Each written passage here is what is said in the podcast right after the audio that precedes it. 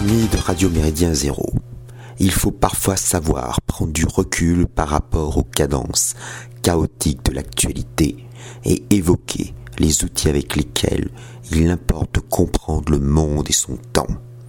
En 2008, les éditions Huibert réimprimaient pour la troisième fois un travail original d'Yves Tissier. Ce lexicographe et historien est l'auteur d'un fantastique dictionnaire de l'Europe, sous-titré État d'hier et d'aujourd'hui, de 1789 à nos jours, 716 pages, hélas indisponibles, sauf erreur peut-être chez les bouquinistes en ligne. Cette gigantesque somme se révèle être, pour les chercheurs, les curieux et les érudits, une formidable source de renseignements aux confins de l'histoire, du droit, de la géographie et la diplomatie. L'auteur explique volontiers que l'étude historique de l'évolution territoriale des États que l'on nommait autrefois géographie politique permet d'éclairer les données géopolitiques du monde d'aujourd'hui. D'un maniement aisé, ce dictionnaire se divise en quatre parties de taille inégale. La première présente une chronologie territoriale de l'Europe 1789 à nos jours. La deuxième est la plus longue, puisqu'elle étudie les États existants, de l'Albanie au Vatican, en n'oubliant pas Andorre, Monaco et même l'Ordre de Malte. La troisième partie aborde les États disparus. Il faut comprendre des États qui ont eu une existence brève ou longue entre 1789 et 2008. On pense bien sûr à la Tchécoslovaquie, à l'URSS et à la Yougoslavie, mais aussi à la République roracienne dans le Jura suisse à la fin du XVIIIe siècle ou à la régence italienne du Carnero à Fiume. La quatrième et dernière partie regroupe différentes annexes. Il faut en outre mentionner 42 magnifiques cartes en couleur. Cartes et annexes offrent aux curieux francophones des informations complètes habituellement disponibles qu'en anglais, en allemand et en néerlandais.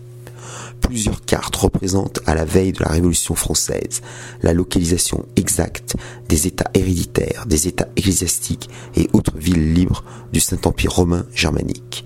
Leur visualisation cartographique confirme le caractère mosaïque de l'ensemble avec des espaces politiques fragmentés, disséminés et enclavés. Les annexes évoquent les pays réservés de Napoléon Ier, tel le Margravia de Bayreuth, avec son enclave de Kaulsdorf en Thuringe, ou les présides de Toscane, cinq places fortes napolitaines sur le, sur le littoral toscan le fonctionnement de la Confédération du Rhin 1806-1813, puis de la Confédération germanique 1815-1866 et de la Confédération de l'Allemagne du Nord 1867-1871.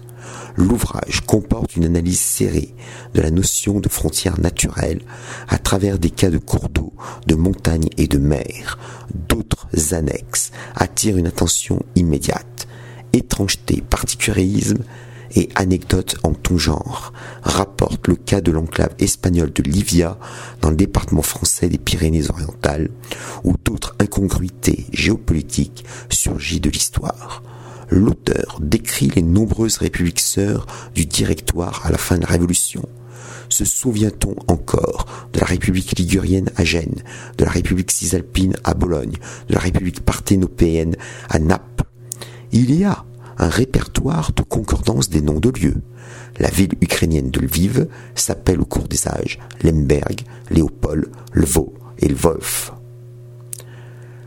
La première annexe examine avec maintes détails le fonctionnement complexe du Saint-Empire.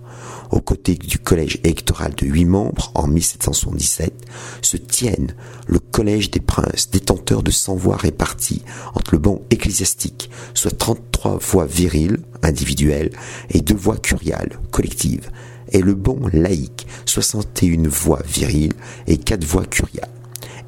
Le collège des villes libres, 51 voix, se divisant en bancs rénants, 14 voix, et en bancs souabes, 37 voix. À cet enjancement institutionnel s'ajoutent les dix cercles créés par Charles Quint, dont le cercle de Bourgogne qui correspond à peu près au pays de Siwa. Ouvrage de référence, le dictionnaire de l'Europe examine la cohérence territoriale des États et la pertinence du tracé de leurs frontières. Ainsi, les frontières du Portugal n'ont-elles pas changé depuis son indépendance, regagnée en 1640. Mais, en 1801, l'Espagne reçoit le district d'Olivens, Olivenza en portugais et Olivenza en espagnol, en Estramadour, sur la rive gauche du Guadiana. Au congrès de Vienne en 1814-1815, Madrid refuse avec vigueur toute rétrocession. Lisbonne continue à en revendiquer la souveraineté. Des responsables politiques portugais considèrent toujours qu'il s'agit de leur Gibraltar. On pense que la délimitation du territoire français s'achève en 1860 avec l'annexion de la Savoie et de Nice, nonobstant la particularité de l'Alsace-Moselle entre 1871 et 1945 on oublie que le traité de Paris du 10 octobre 1946 oblige l'Italie à céder à la France un fragment de territoire au col du Petit Saint-Bernard, le plateau du Mont Cenis, le village de Clavière au-delà du col de Montgenèvre, étendent la brique et les crêtes de Vésubie et de Tinée, entérinées pour ces quatre derniers lieux par un plébiscite du 12 octobre 1947 et dire que la République française avait déclaré la guerre le 3 septembre 1939 pour le maintien de l'intégrité de la Pologne. Il ne fait aucun doute que la lecture parfois aléatoire du dictionnaire de l'Europe est un vrai régal. Salutations flibustières.